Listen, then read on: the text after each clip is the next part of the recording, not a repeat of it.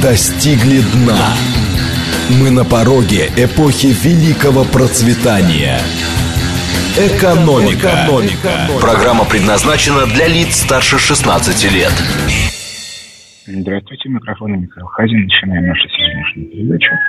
А, и вопрос, который мы обычно начинаем. Я сразу хочу предупредить, что мне пришлось уехать в командировку, поэтому я не в Москве, и тут могут быть разного рода сопутствующие звуки, музыка. На это я прошу не обращать внимания. Итак, вопрос следующий. А для тех, кто смотрит разного рода э, сети, сидит в телеграм-каналах и прочее. Ну, впрочем, я думаю, что это большинство. Доверяете ли вы по-прежнему той информации, которую получаете из интернета по итогам последних, условно говоря, трех-четырех дней? Варианты. Да, разумеется, большая часть информации в интернете адекватна. 8 95 134 27 35. 2. Нет. Подавляющее большинство информации в интернете – это вранье. 8 495 134 21 36. И, наконец, вариант третий. Я вообще не сижу в интернете, и это для меня не является каким бы то ни было источником информации. Еще раз. 8 495 134 27 35. Да, я внимательно смотрю то, что пишут в интернете.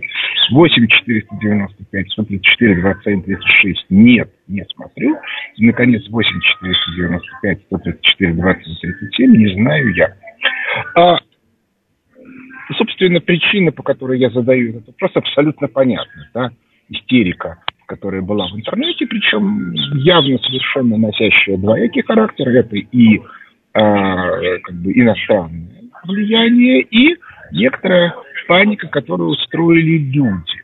Она вызывает страшное э, раздражение. Не знаю, как у кого, а у меня так совершенно страшно. Я даже ограничил э, возможности писать в, в чат э, э, телеграм-канала своего, а, может быть, на время, а может быть, навсегда. Я, впрочем, уже довольно давно думал о том, чтобы этот чат вообще закрыть, поскольку особого смысла в нем нет, никаких разумных мыслей там обычно люди не пишут. Но иногда отдельные элементы того, что я пишу в основном канале, там обсуждаются и проясняются. Собственно, для этого я этот чат и создавал, но, как показал опыт, э, используется он совершенно для другого. И вот вопрос, да, что с этим делать. Кстати, давайте я попробую его задать. Давайте мы остановим это голосование. Значит, у нас 28% верят информации из интернета, 60 не верят, и 12 э, интернет не использует для получения информации. А новое голосование, которое я хочу сделать, сейчас его, когда запустят, мы, соответственно, к, к этой теме вернемся. Я вот спрошу по поводу своего собственного чата. Так вот, а, обладаю некоторой не инсайдерской информацией, ну, поскольку мне ее взять неоткуда, а скорее некоторым инструментом анализа. В силу того, что я немножко понимаю, как устроены государственные структуры, как они взаимодействуют, ну, грубо говоря, что быть может, а чего быть не может. Я, э, ну, и кроме того, я имею возможность некого анализа. И когда я понимаю, что могут происходить некоторые явления, то я могу найти информацию, которая формально выглядит ну, как бы совершенно незаметной и неинтересной, но которая вот эти элементы подтверждает. Я сейчас я могу с полной уверенностью сказать, при, при, при, причем понял я это еще ну, там, пару дней тому назад, что э, в реальности то, что произошло в Харьковской области – имеет очень слабое отношение к тем событиям, которые обсуждаются в телеграм-каналах и вообще в интернете. То есть а, реальное содержание этих событий оно а, вообще в телеграм-каналах не обсуждается. Некоторым косвенным свидетельством того, что а, а, я был, что я прав, потому что это анализ, а не доказательство, стало то, что Макрон позвонил Путину. Дело в том, что а, те а, как бы модели, которые а, а, использовались для а, как бы, объяснения тех событий, которые происходили, они вообще такого звонка не предполагают.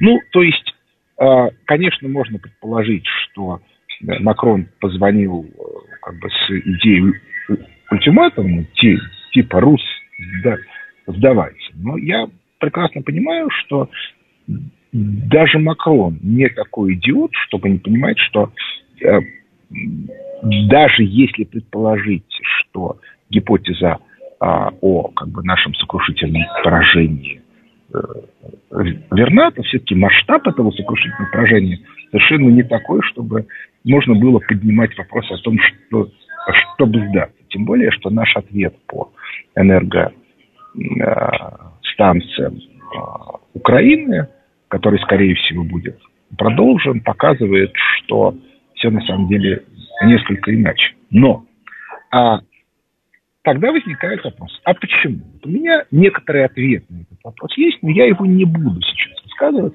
просто потому что э, это мое предположение. Да, оно ни, ни на чем не обосновано, кроме анализа информации. Ну и потом, как это называется? Надо немножко по, повременить да, не спеши. Теперь переходим, как бы вот эту вот тему мы закрыли, и, но я еще раз напоминаю уже в заключение, что э, паника – это э, признак э, ну, некоторой внутренней слабости. То есть, э, когда лю- людей начинают разводить на панику, то это всегда манипуляция. Любой нормальный человек, когда понимает, что над ним начинают манипулировать, начинает противодействовать. Вот у меня, как только я увидел вот эту вот панику в интернете, мне сразу все стало понятно. Да? Кролики думали, что они любят друг друга, а на самом деле их, их разводили. Вот я очень не люблю, когда меня разводят, и я начинаю ну, как бы, медленно анализировать, кто разводит, зачем разводит, почему разводит, и, соответственно, и насколько реальная ситуация отличается от вот а, а, я всех своих слушателей настоятельно призываю не попадаться на развод. Потому что э, сегодня мы живем в мире, в котором разводка стала одним из главных инструментов управления социумом. Очень часто мы даже не понимаем, что нас разводят. Ну, если быть более точным, то мы настолько привыкли к этим разводкам. Ну, вот, э, как бы, всякого рода э, рекламные трики, что мы перестаем их воспринимать как, э, как разводку. А зря. Потому что это на самом деле э, в любом случае уж в деньгах-то мы потеряем точно. Так вот, я всех призываю максимальным образом э, бороться вот с этим вот э, управлением э, в нашу сторону, в вашу сторону. Делать этого нельзя позволять никому. И не поддаваться. Вот, ну, я, я, я понимаю, что это сложно, я понимаю, что это трудно, но все-таки это нужно делать. И кроме того, любая разводка, она обычно за собой скрывает некоторое некоторую как бы противоположную сторону. А если вы внимательно прочитаете истории разного рода битв военных, которые были в истории, то вы увидите, что практически всегда в любой битве, даже той, которая, казалось бы, одна сторона откровенно проиграла, были моменты, когда она могла ее, ну, как бы ситуацию сильно перевернуть. Возвращаемся в студию. Все-таки э, к сожалению, пребывание за пределами России осложняет очень любую связь. А, и, в общем, как показывает мой личный опыт, если мы будем говорить про инфраструктуру интернета, то в России она одна из лучших в мире. Может быть, лучшая в мире. Может быть, есть какие-нибудь маленькие страны, в которых она лучше, но пока вот я не, я не вижу. То есть всюду, где бы я не был за пределами России, каждый раз выясняется, что связь и как бы, вся э, инфраструктура сетевая находится в сильно худшем состоянии. Значит, а возвращаемся к нашей базовой теме. А мы находимся в ситуации, когда идет отчаянная схватка между разными группами влияния в мире. Собственно, Путин об этом не раз поговорил, что мир будет другой. Но а, схватки двух видов. Первая схватка – это схватка мировой либеральной элиты финансовой, которая хочет любой ценой сохранить свою власть.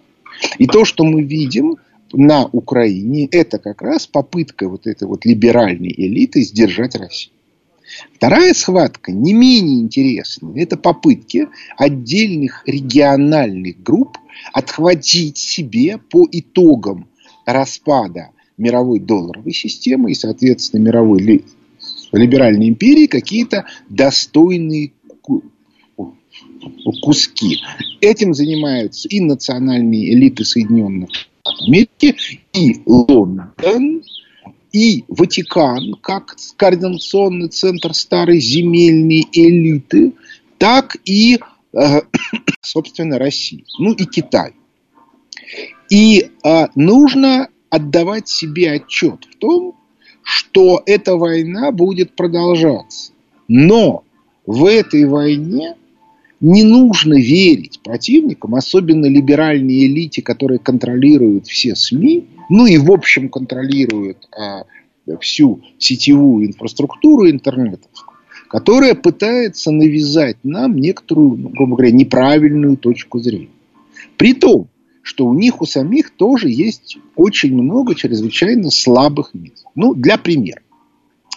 А если мы посмотрим на статистические данные по мировой экономике и по экономике западных стран, ну, как бы данные за последнюю неделю приведены в обзорах фонда Хазина, который вот вышел э, в субботу очередной обзор за прошлую неделю, то можно четко видеть, что более-менее стабилизировалась ситуация постоянного спада.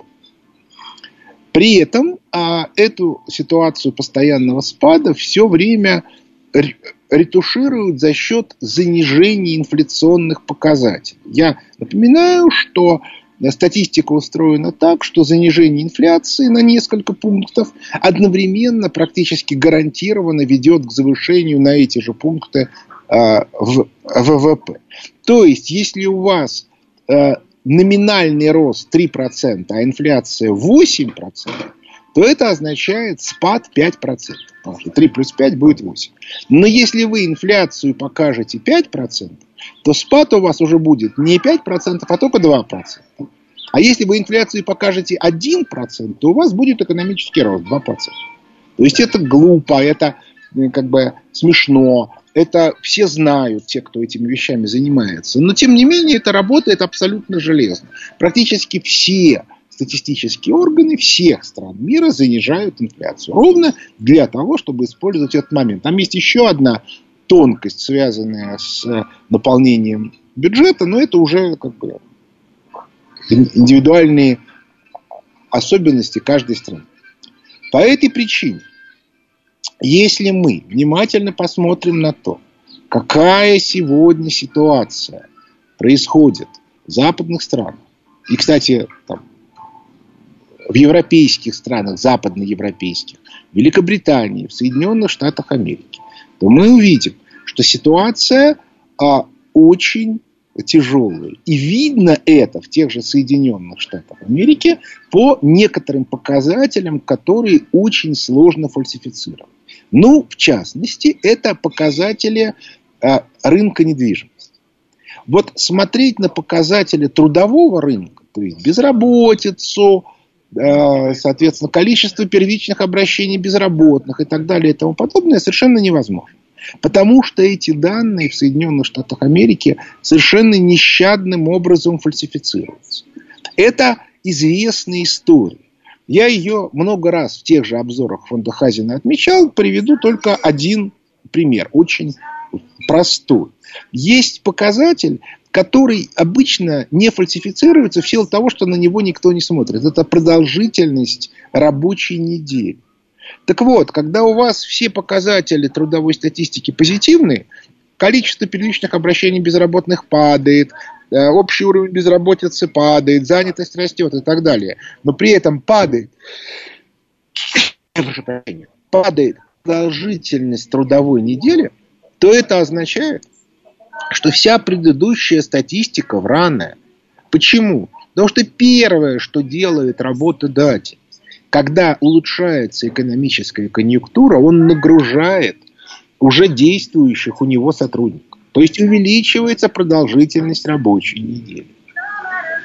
Только потом он начинает набирать новых сотрудников, еще чего-то, еще чего-то. И поэтому, если падает продолжительность рабочей недели, то это означает, что все на самом деле неправда. Но продолжительность трудовой недели – это очень устойчивый показатель, который обычно не меняется. То есть, если вы посмотрите статистику, вы увидите, да, что эта цифра практически не меняется. И по этой причине по ней э, небольшие изменения практически не видны. А вот, соответственно, объем ввода новой недвижимости, объем новых заказов на строительство и так далее и тому подобное, это показатели, которые сфальсифицировать трудно, потому что они, во-первых, в цифрах, а во-вторых, в абсолютных данных, поскольку имеется э, такая сквозная статистика. Да, там имеются отдельные сложности, да, имеются разные э, как бы модели, которые дополняют, но тем не менее. И вот эти показатели в Соединенных Штатах Америки крайне сложные и плохие. То есть там как бы, ну, а, некоторые комментаторы используют слово обвал или еще чего-то. Я не люблю таких сильных слов, но по этим показателям отчетливо видно, что в Соединенных Штатах Америки идет спад. Ну, собственно, с точки зрения объективного анализа статистики, и можно почитать обзоры фонда Хазина открытые годовой давности мы там вот осенью прошлого года подробно обсуждали, что кризис в США начинается, он, кстати, начался в четвертом квартале прошлого года, так что уже скоро год идет. Это кризис а, с довольно большими темпами спада, но который будет прикрыт заниженной инфляцией. И ровно так и происходит. То есть в реальности, скорее всего, в Соединенных Штатах Америки произошел довольно сильный спад по итогам вот этого года. Ну, значит, 2000, грубо говоря, четвертый квартал 21 четвертый квартал 22 года. Э, по некоторым оценкам он может достигать 8 процентов ВВП, но при этом, опять-таки, не будем забывать, что ВВП это бухгалтерский параметр, и ВВП Соединенных Штатов Америки во многом являются а, а, фиктивным, потому что они связаны с хитрым способом, когда капитализация фиктивных финансовых активов переводится в добавленную стоимость.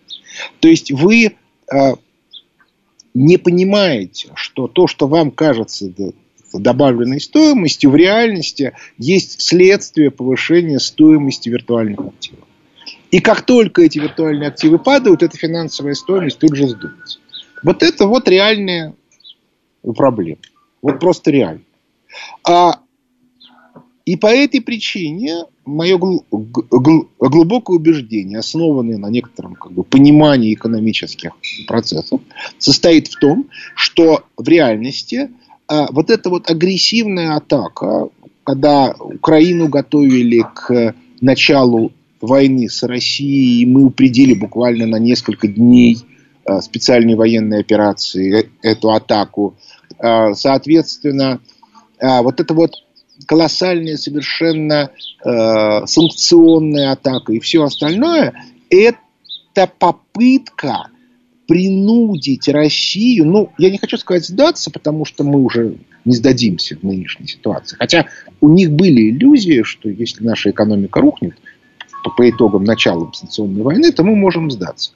А, но, по крайней мере, резко ослабить наши переговорные позиции. Потому что абсолютно очевидно, что вот эта вот мировая либеральная империя подходит ко все более и более сложному для себя моменту, когда держать ситуацию станет уже практически невозможно. Отметим, что происходит это, это обычно крайне неожиданно, по очень простой причине.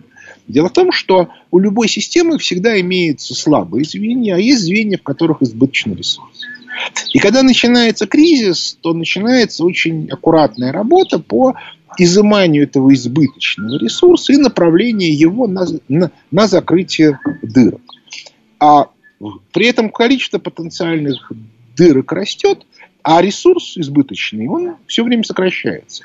И в некоторый момент неожиданно оказывается э, ситуация, в которой э, ресурса уже нет, а количество дырок большое. И в результате возникает ощущение, что система валится сходу, на пустом месте. В реальности э, эти процессы происходят медленно, и я, собственно, про них рассказываю уже много лет и объясняю, какими ресурсами закрывают дырки, там, скажем, Соединенных Штатах Америки. Они это делали, скажем, в финансовой сфере с 2008 года. Я как бы в книжке «Воспоминания о будущем» подробно описал, как это происходило. И, собственно, с 2019 года, вот как вышла книжка «Воспоминания о будущем», так э, э, эта система начала э, реально падать. И такая же ситуация весьма возможно очень скоро будет в социально-политической сфере. Вот к этому все подходит. И к этому надо быть готовым. Перерыв на новость. Экономика. Экономика. Возвращаемся в студию микрофона Михаил Хазин. Начинаю ответы на вопросы слушателей. Здравствуйте. Слушаю вас. Алло, здравствуйте, Михаил Леонидович. На этой неделе прошел Московский финансовый форум. Вот собрались, смотрю, на сцене либералы, гомосексуалисты. Вот зачем они собрались? Какой результат? И за чей счет банкет этот в фильме Юрий Яковлев спрашивает? Спасибо. Ну, знаете, а за чей счет банкет, это я уж не знаю, а как это все организовано. А что касается, для чего собрались, ну как для чего? Они же должны демонстрировать, что они великие. Вот они этим и занимаются. Это такой общий совершенно э, формат. Они изображают, какие они великие. Ну, я, понимаете, мне сложно сказать. Я за этим мероприятием не следил и даже не знаю, там, собственно, где оно происходило, кто в нем участвовал и о чем они там разговаривали. Мне это не особо интересно. Но я могу вас уверить, они будут продолжать до конца. Обратите внимание, даже абсолютно э, несерьезные э, так называемые бывшие оппозиционеры российские, бывшие, потому что не может быть оппозиционер, который не вовлечен во внутреннюю жизнь политическую, которые там собираются где-то в Вильнюсе или еще где-то, они все равно собираются, потому что это в некотором смысле доказательство того, что они еще существуют. Понимаете, да, вот ну, как бы, если бы они не собирались, то люди бы даже, бы, собственно, не знали, что они есть на свете. Вот. Следующий вопрос.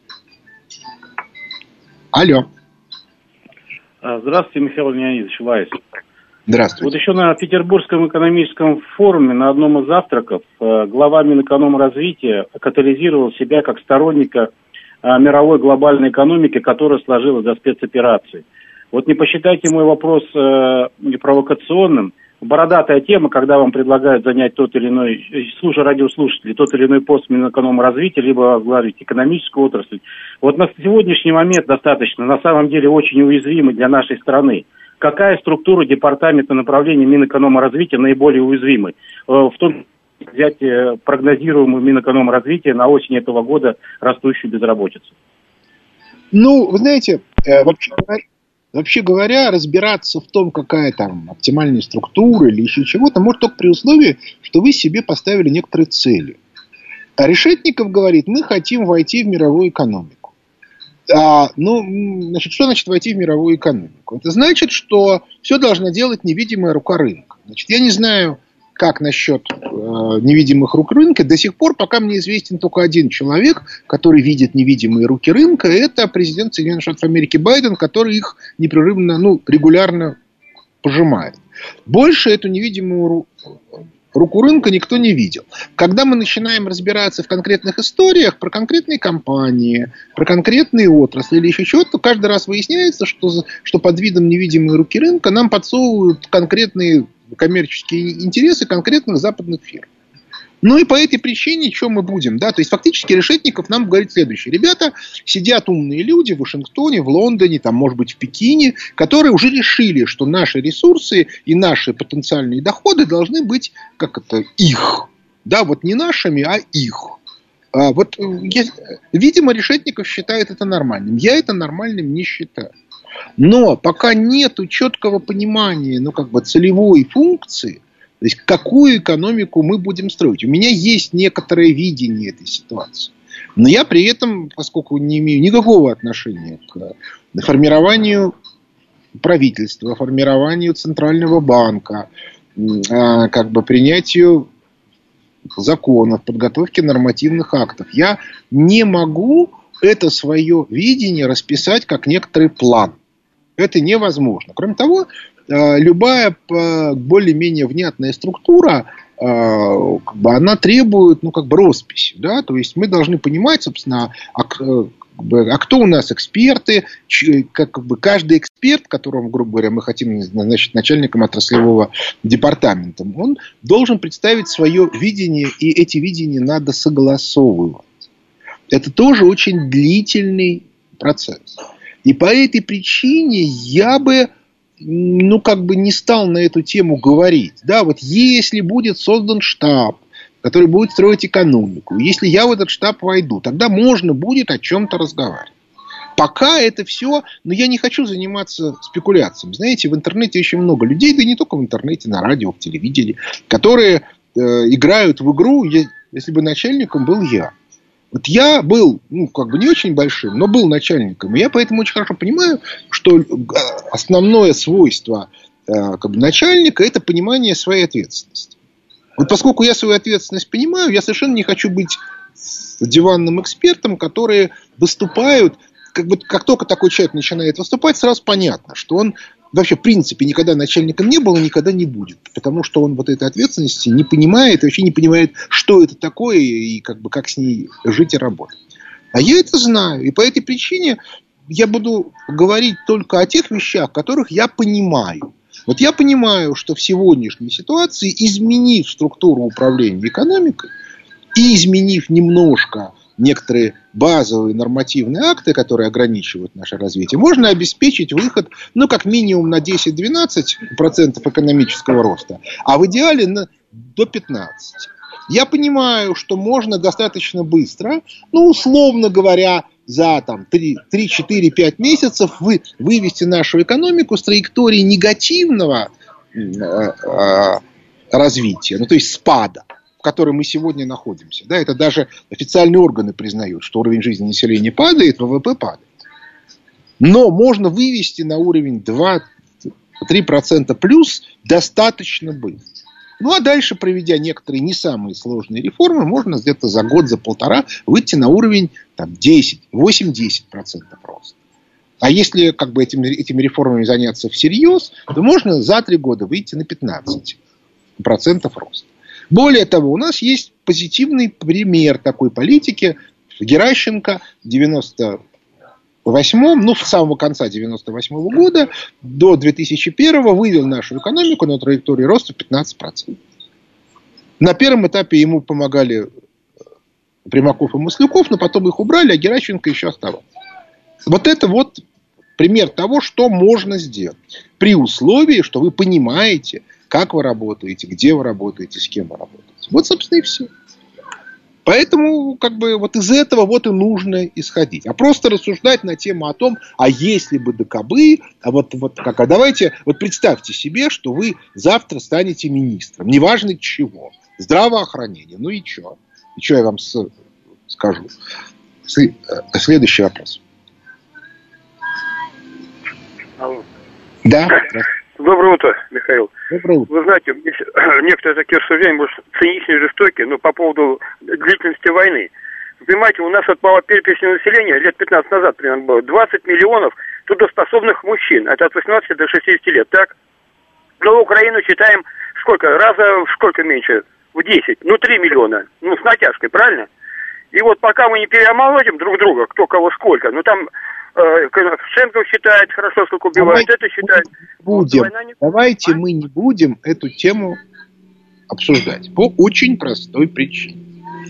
Во-первых, я не верю нашей статистике. Мне еще 10 лет назад специалисты МВД по своим оценкам говорили, в стране живет 165 миллионов человек на постоянной основе. Не 142, а 165. Разница, между прочим, 20, практически 25 миллионов человек. Второе. А если говорить о, о трудоспособном населении, это вообще очень сложная штука, потому что а, у нас перекошена демографическая пирамида, поэтому сколько там взрослых мужиков сказать сложно. Кстати, если вы посмотрите, сколько реально работает, я работал в системе Академии наук, но я могу вам сказать, что там на одного работающего было 10, 12, 15 человек, которые ничего не делали. Причем очень интересно, бывали ситуации, при которых они менялись. То есть вот этот вот человек там три месяца его какая-то задача увлекла, он ее активно делал. Он ее сделал, а вся остальная лаборатория на него смотрела. Потом появилась новая задача, другой стал делать. А этот, соответственно, единственное его участие, он там принимал в каких-то обсуждениях и семинарах участие. И так далее, и тому подобное. То есть это в реальности дело достаточно тонко. А что касается Украины, что касается перемалывания.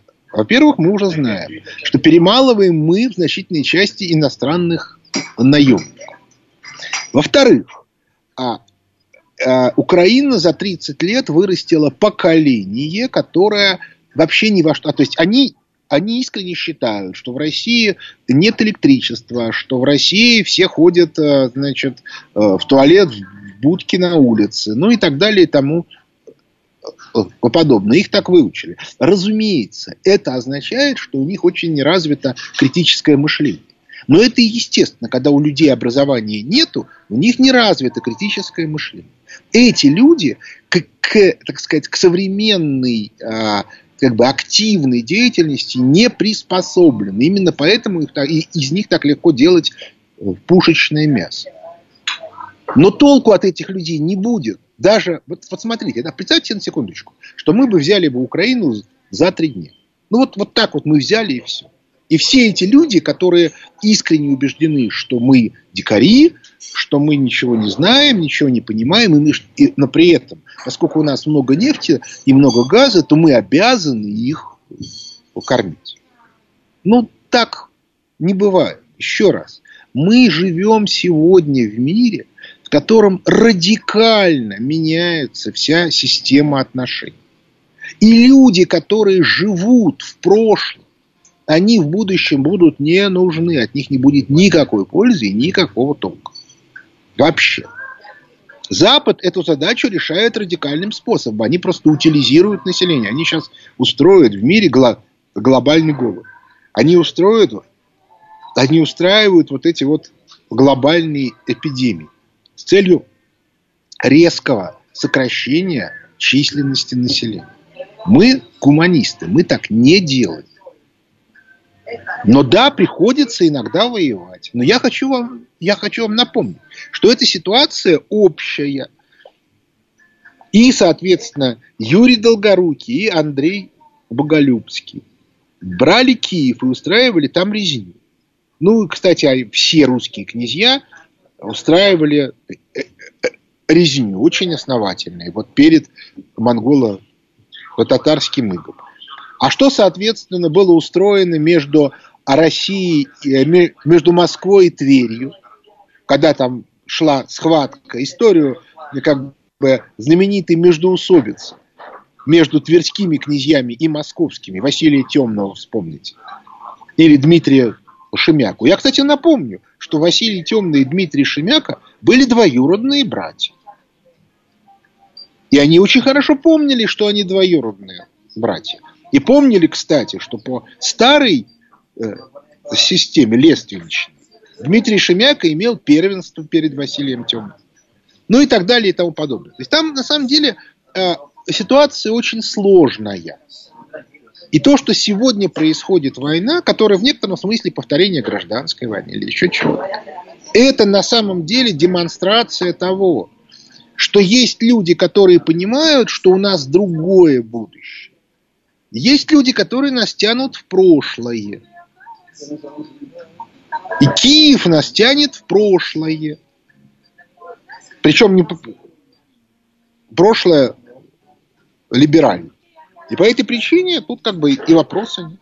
Это вопрос о выживании э, России.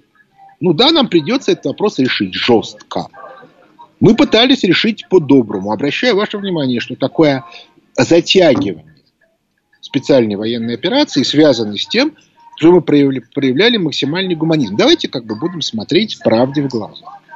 В нашей стране существует очень мощная команда, элитная группа, которая получала из бюджета колоссальные деньги на так называемый русский мир на Украине. Сегодня мы видим, русского мира на Украине нет. Каждый, кто только даже намекнет на то, что он как бы признает право России на существование, а, на Украине немедленно подвергается репрессиям, очень жестким, крайне жестким. Обращаю ваше внимание, что сейчас на тех, тех городах, которые они захватили, начинается резня.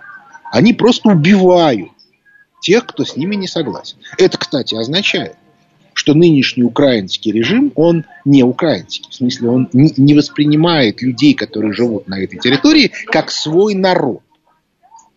Ну, потому что своих не режут. Так вот, а, это, кстати, нужно очень правильно принимать, воспринимать слова Путина про единый народ. Вот те, кто с нами, те с нами единый народ. А, а, а те, кто режут их, это оккупанты. Это не важно, что они, ну, не важно, они могли прийти там из Галиции, они могли прийти с Западу, потому что они там учились, и они, у них идентичность не русская, не, как бы даже не украинская, она как это, ихняя. И по этой причине их надо ликвидировать. С этим ничего нельзя сделать. Ну что, ну, ну, ну вот что. Да. Такова Солявин. И по этой причине нужно исходить из логики будущего. Вот а, те, кто хотел, как бы, брал деньги под русский мир, они эти деньги разворовали. Давайте смотреть правде в глаза. И именно поэтому эти люди были заинтересованы в том, чтобы мы проиграли специальную военную операцию. Понимаете? Потому что если мы ее выигрываем, то немедленно возникает вопрос, где русский мир и где деньги? ЗИН, ну чего уж там, давайте смотреть правде в, в глаза. Следующий вопрос. Алло. Алло. Алло. Не хотят. Здравствуйте. Здравствуйте. А да. Хотел уточнить, вот ликвидировать, э, вот как определять, кого ликвидировать, на Украине какую часть народа, а какую не ликвидировать? Вот как, кто будет определять вот этот момент? Пойми, Слово ликвидировать не подразумевает физическое уничтожение. Это а, к, каратели украинские занимаются физическим уничтожением своего э, народа. Мы этим не занимаемся. Наша задача ликвидировать на русской, на территории исторической России тех лиц, которые не хотят быть с нашим народом. Ну, если они не хотят, ну пускай уезжают. Ну, ну мы что, мешаем, что ли? Уезжайте. Вон в Канаде живет большая украинская диаспора, которая ненавидит русский мир. Ну, пускай, ну, езжайте туда. Или еще куда-нибудь. Вас туда не пускают. Мы здесь причем. Но вы не хотите жить с нами в едином, как бы, едином государстве, единым народом. Не хотите, не надо. В этом смысле надо ликвидировать, а вовсе не в смысле того, что их нужно резать. А дальше уж, как бы, они же сами об этом говорят, тут не нужны никакие экспертизы. Как только кто-то кричит москаляку на геляку или начинает резать людей, только потому, что они высказывают другое мнение. Но никто же не не, не резал ни Навального, ни Илюшу Пономарева. не всех этих диссидентов, и, простите за грубое слово, оппозиционеров. Их же здесь никто не резал. А на Украине даже не аналогичных лю- лю- лю- людей по активности. Аналогичных это те, кто кричал, что нынешний киевский режим должен быть уничтожен. Нет, даже те, кто просто высказывал мысль о том, что надо дружить с Москвой, их тоже режут. Ну и как вы хотите? Это совершенно другой подход. Они сами объясняют, что они не с нами, что они враги. Ну так давайте их тогда выгоним и все. И, и, и в чем проблема? Ну и, по крайней мере, изолируем. Они же просто опасны. Следующий вопрос. Алло. Добрый день. Сергей да. Алексеевич зовут. Вот да. паника в интернете из-за неправильной ошибки оценки событий в Харьковской области, о чем вы говорили. Это, на ваш взгляд, результат чего? Упадка уровня образования там за последние 30 лет, наших недостатков в обеспечении информационной безопасности или что, на ваш взгляд?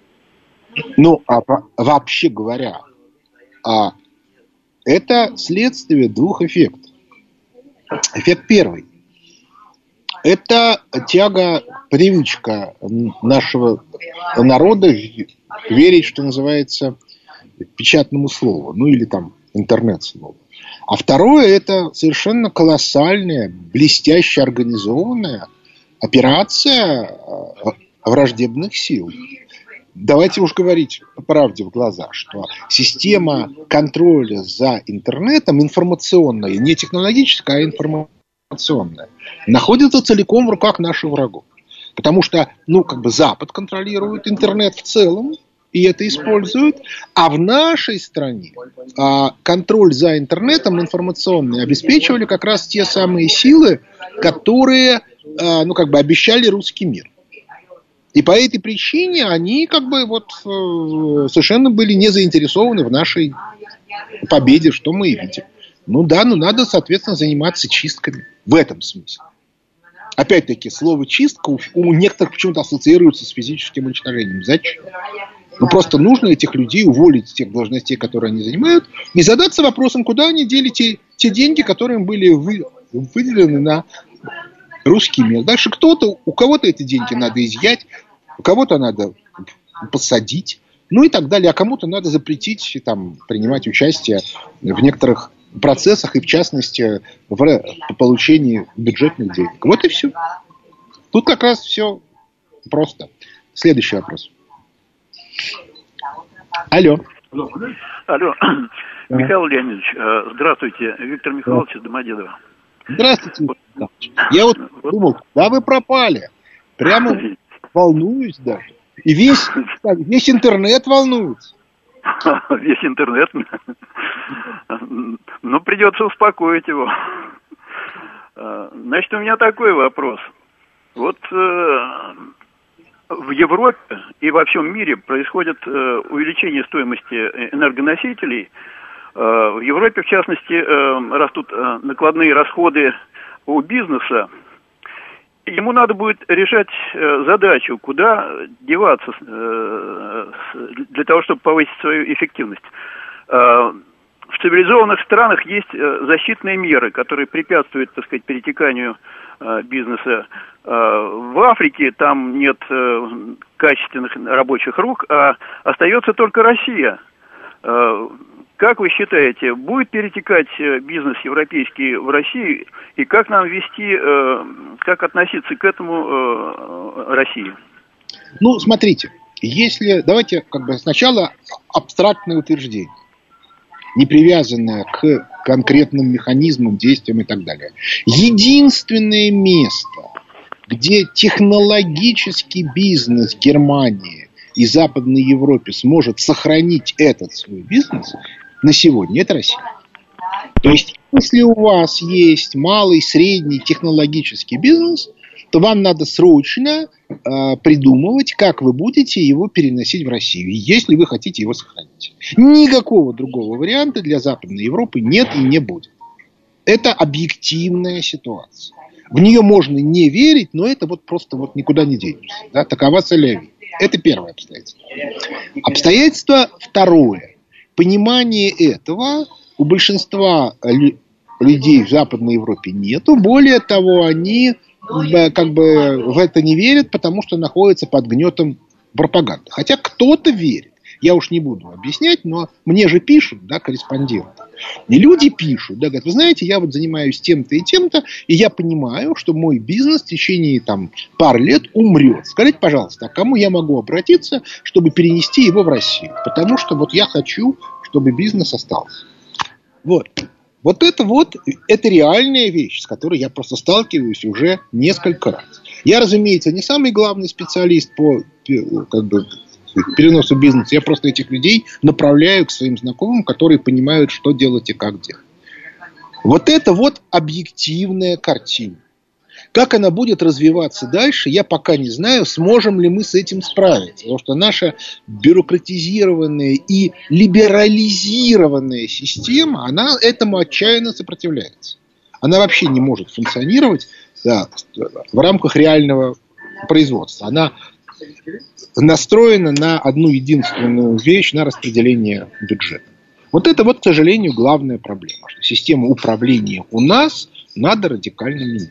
Вот, собственно, та ситуация, с которой, в которой мы находимся. Но в общем и целом, да, другого места, кроме России, для технологического бизнеса европейского сегодня нет.